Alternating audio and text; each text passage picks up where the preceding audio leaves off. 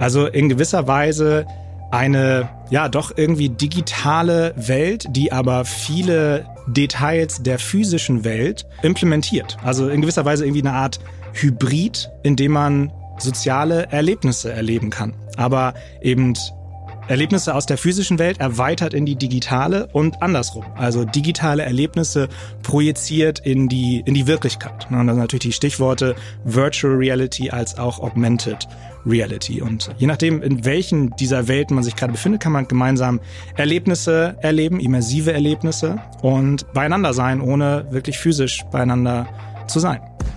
Die Facebook Marketing Experten. Dein Kurzpodcast aus erster Hand. Für alle Marketinglösungen auf Facebook, Instagram, WhatsApp und Messenger.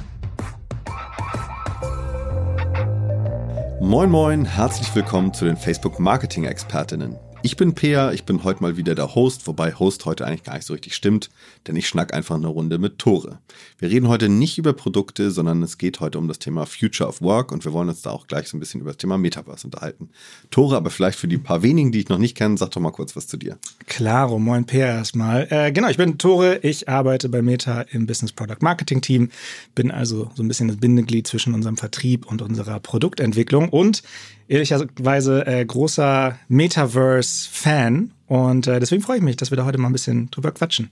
Metaverse-Fan der ersten Stunde. Ich bin gespannt. Quasi. Vielleicht kannst du es einmal ganz kurz einordnen für alle, die da draußen sind. Oder wir machen das gleich. Mal gucken, was du dazu zu sagen hast, was denn das Metaverse so genau ist. Ja, ich glaube, jeder hat da noch eine leicht andere Definition, weil es einfach alles noch ein bisschen weiter weg ist. Ist, glaube ich, für viele noch nicht so richtig greifbar.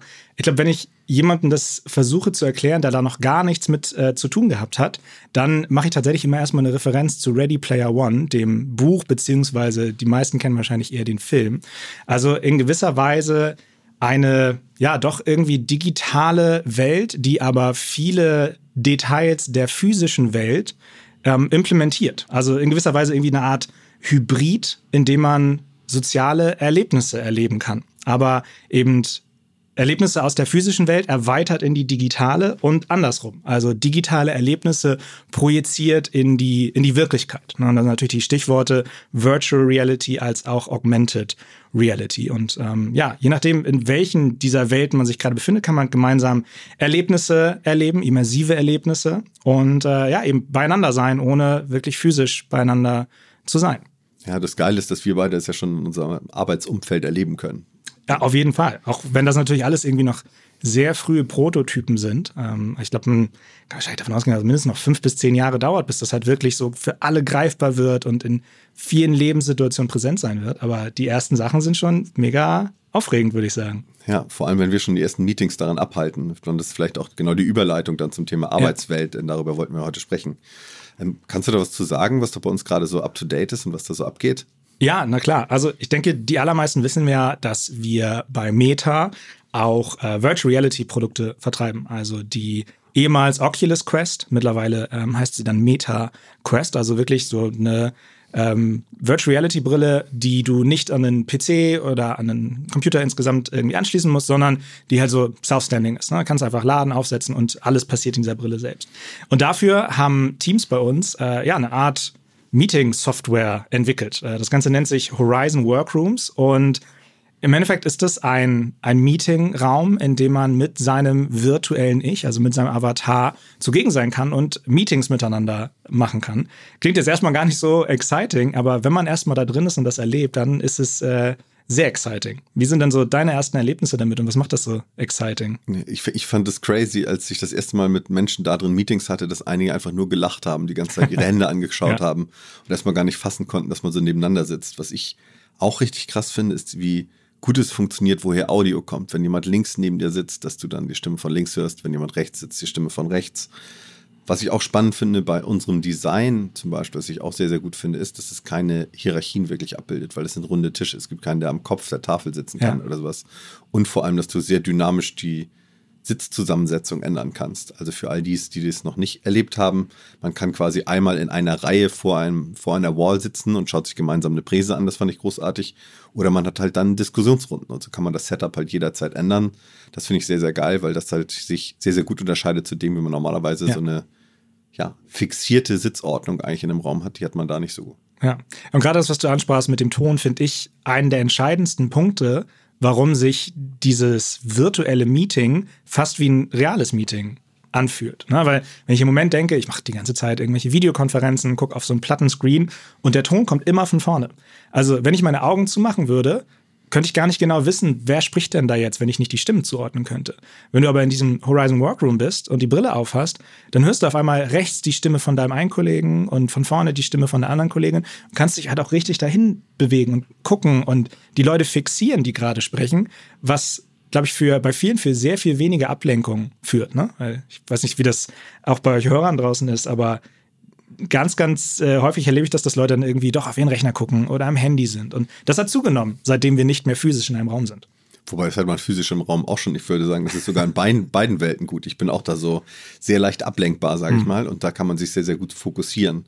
Und ich glaube, das ist auch noch spannend, abseits von Horizon Workrooms, worüber wir jetzt gesprochen haben, ist das ganze Thema, seinen eigenen Workroom zu haben für sich. Also wenn man erstmal anfängt, seinen eigenen Rechner in digitaler Form zu haben. Da hast du ja auch schon Erlebnisse mit. Vielleicht magst du auch was zu sagen. Ja, da gibt es natürlich die ersten, sagen wir mal, Demos in gewisser Weise und äh, so ein paar ja, erste Ideen kann man sich auch angucken in dem, sagen wir mal, Announcement-Video, als wir unsere Company jetzt vor kurzem umfilmiert haben, von Facebook hin zu Meta, wo ein, äh, ein Mann ähm, morgens aufsteht, sich einen Kaffee macht, dann zu einem leeren Schreibtisch geht. Das Einzige, was da auf diesem Schreibtisch drauf ist, ist eine Tastatur, seine Brille aufsetzt und dann eben sich seinen, seinen Workspace quasi entwickelt. Weil durch diese Brille was natürlich dann eine Augmented Reality ähm, Anbindung hat, werden auf einmal eben seine Applikationen, seine Tools, die er für die Arbeit braucht, ihm halt direkt vor die Augen projiziert, ohne dass sie physisch da sein müssen. Er muss keinen Monitor haben. Das Einzige, was er halt hat in dem Fall, ist äh, die, die, das, die Tastatur und äh, ja, klickt dann quasi mit seinen Händen und so weiter. Noch sehr weit weg. Ne? Das wird noch Jahre dauern, bis wir dabei sind. Aber das finde ich ziemlich aufregend, wenn wir irgendwann zu so einem Modus kommen könnten, weil auf einmal kannst du arbeiten, wo immer du sein willst. Was ja im Endeffekt auch mit mit Laptops schon ein bisschen so geworden ist. Na, wenn ich daran zurückdenke, als äh, letztens tatsächlich, erst hat mein Vater, der geht jetzt gerade in Rente, und er hat mir seinen allerersten Laptop gezeigt, den er in den 90ern hatte. Mhm. Na, was halt so ein clunky Ding war, also so ein, so ein, so ein Rechteck, wo dann irgendwie ein paar Kabel raushingen und dann ein Bildschirm daran montiert, äh, montiert werden musste. Und Kannst dir nicht vorstellen, ne? Aber das war für ihn damals so die Offenbarung. Oh mein Gott, ich kann auf einmal meinen Computer, mein Arbeitswerkzeug mitnehmen. Dann haben wir auf einmal diese MacBooks und so weiter, können überall arbeiten. Und ich glaube, das ist die nächste Revolution. Weil wir müssen einfach nur unsere Brille dabei haben, vielleicht ein Keyboard. Und dann kannst du mit deinem Van irgendwo hinfahren und noch viel einfacher arbeiten, als was du es jetzt ohnehin schon kannst. Total. Dieser Arbeitsplatz to go ist ein riesen, riesen geiles Thema. Das finde ich auch richtig gut. Und was mir eben zu den Meetings auch noch irgendwie einfällt, ist, was ich auch so gut finde, weil du Avatare kurz erwähnt hast, da mhm. können wir vielleicht noch ein bisschen mehr drüber sprechen. Was ich so interessant finde, ist, ist dass es auch, ich glaube, für das Thema Diversity und Inclusion eine Menge machen kann. Weil jeder sich seinen Avatar so basteln kann, wie er sich fühlt, was für ein Mensch er eigentlich ist. Es geht nicht mehr um reine Optik. Und das, was ich vorhin mit Hierarchien auch meinte, ja. du weißt halt auch nicht sofort durch so ein Avatar, wer jetzt der Big Boss im Raum ist oder wer der, der äh, in der Hierarchie höchste ist. Dazu gibt es kein, keine direkt identifizierbaren Merkmale und das finde ich eigentlich auch besonders spannend, dass jeder sich so geben kann, wie er eigentlich sein will. Geschlechtsneutral, ja. welches Geschlecht auch immer man annehmen will.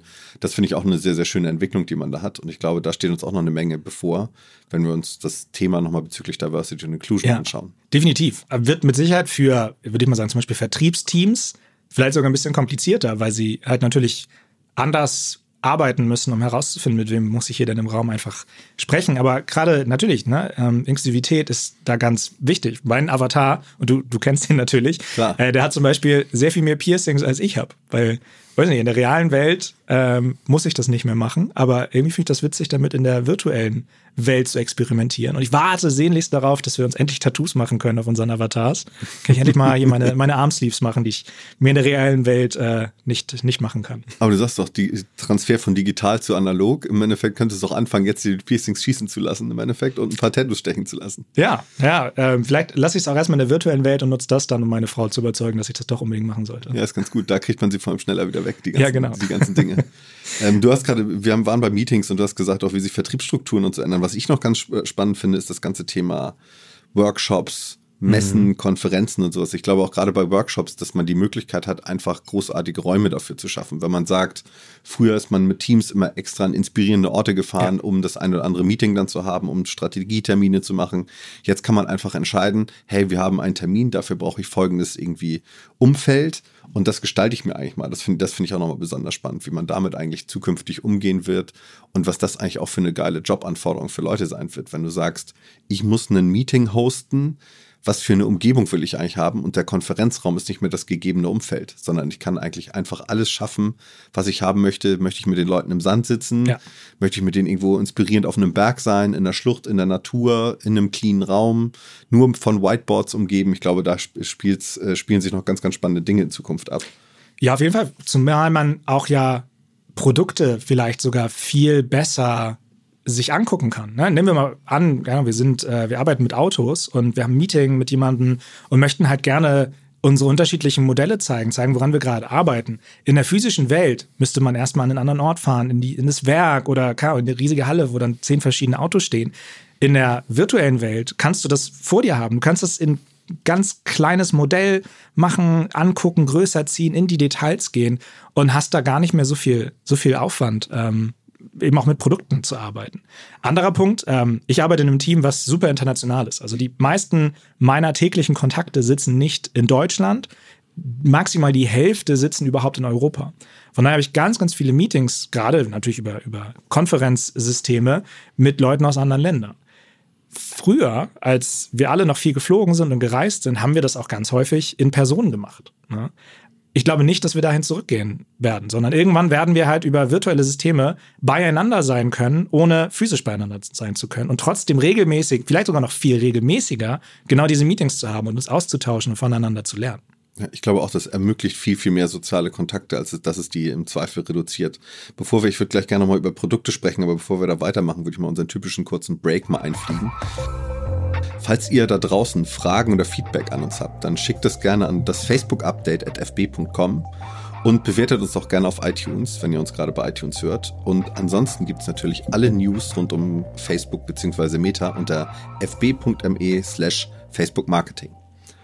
Und jetzt würde ich einmal zum Punkt Produkte kommen, weil ich das eben so ja. spannend fand. Und ich glaube, bei Produkten denken viele erstmal, wie du auch eben gesagt hast, an, wie visualisiere ich ein Auto oder ein Produkt da drin. Oder auch, was naheliegend ist, und da können wir gleich auch nochmal drüber sprechen, ist irgendwie einen Cap zu digitalisieren, äh, Klamotten im Endeffekt für Avatare zur Verfügung zu stellen. Was mhm. ich aber als viel größere Chance noch sehe, und natürlich auch ist es eine Challenge für viele Unternehmen, ist, sich zu überlegen, in was für ein Business bin ich eigentlich tätig. Bin ich zum Beispiel ein Reiseveranstalter, dann bin ich eigentlich im Moment Logistikunternehmer. Ich stelle im Endeffekt Menschen Raum zur Verfügung, das Hotel und die Anreise per Flugzeug. Ja. So was es aber eigentlich ist im Kern, ist es Entspannung, die ich kaufe, weil die meisten Leute fahren zur Entspannung in Urlaub.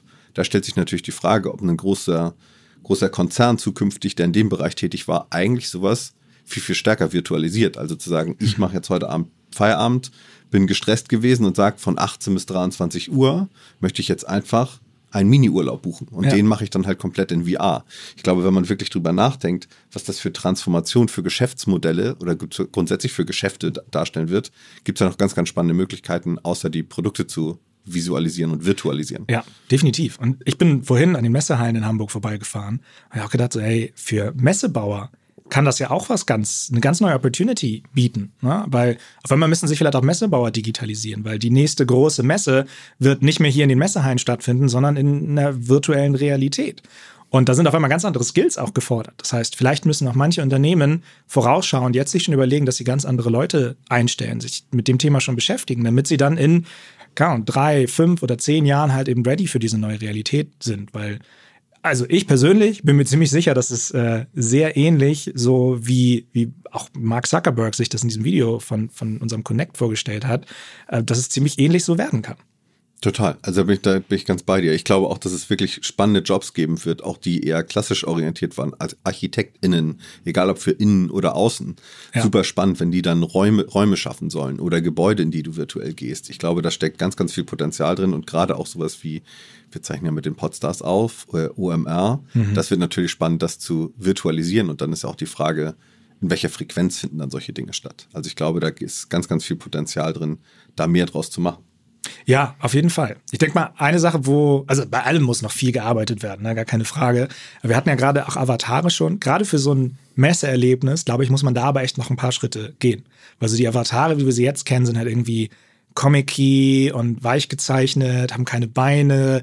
Natürlich, die ersten Emotionen kann man sehen, weil irgendwie der, die künstliche Intelligenz berechnet, wie der Mund sich bewegt und die Augen zwinkern ab und zu. Aber wenn man das irgendwann wirklich hinbekommt, dass der Avatar noch viel realistischer ist. Und da gibt es die ersten Studien, die zeigen, wie hyperrealistisch so ein Avatar sein kann und wie natürlich der sich auch geben kann. Sowas ist, glaube ich, gerade für Momentum wie eine Messe, wo man ja auch häufig auf unbekannte Personen trifft und nicht Leute, die man schon irgendwie mal zumindest per E-Mail Kontakt hatte. Äh, ich glaube, das ist unumgänglich, dass man sowas hat, um eine ähnliche Beziehung aufbauen zu können, wie man es halt eben in der, in der physischen Welt tun kann. Total, da bin ich, da bin ich voll und ganz bei dir. Da bin ich auch wieder gespannt, wie vorurteilsfrei das dann eigentlich stattfinden kann, weil halt jeder sich dann für das jeweilige Setup so gestaltet, wie er glaubt, entweder ja. sich selbst darstellen zu müssen oder wie man selbst im Endeffekt ist. Also das glaube ich ist auch nochmal super spannend. Ja. Per, du bist ja als äh, Creative Agency Partner bei Meta tätig. Ähm, vielleicht kannst du auch nochmal die kreative Brille so ein bisschen aufsetzen. Was kann das dann eben auch für ja, Kreation von Werbung oder Kreation von Inhalten zukünftig bedeuten, wenn das alles ein bisschen virtueller wird?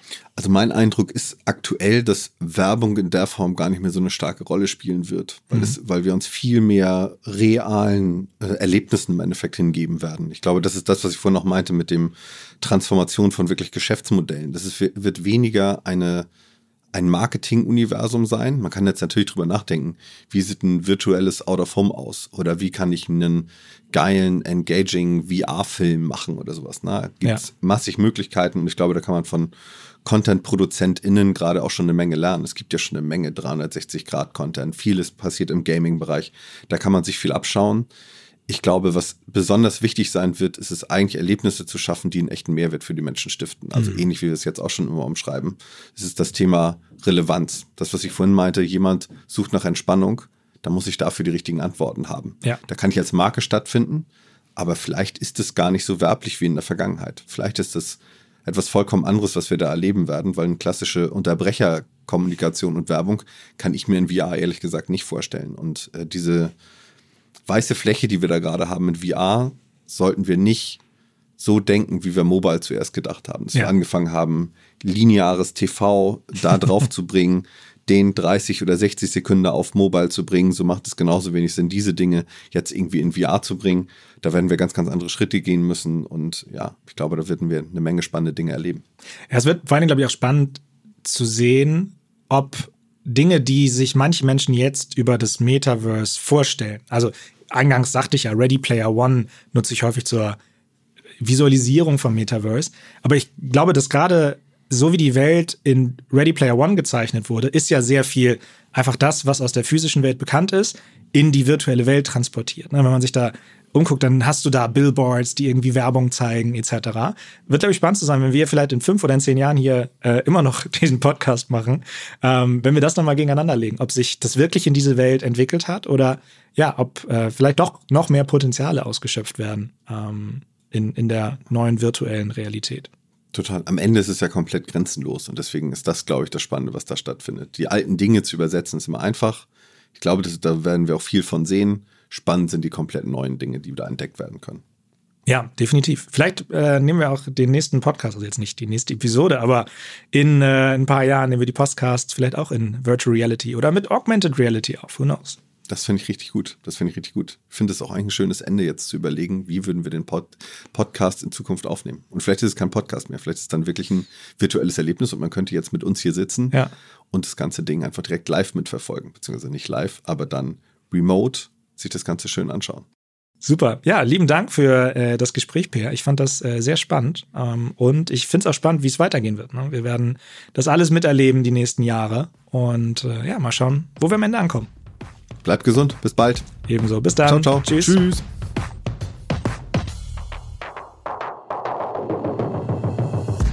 Das Facebook Update. Deine wöchentliche Podcast-Dosis aus erster Hand rund um das Thema Digitalisierung. Jetzt abonnieren in der Podcast-App eurer Wahl und up to date bleiben. Dieser Podcast wird produziert von Podstars bei OMR.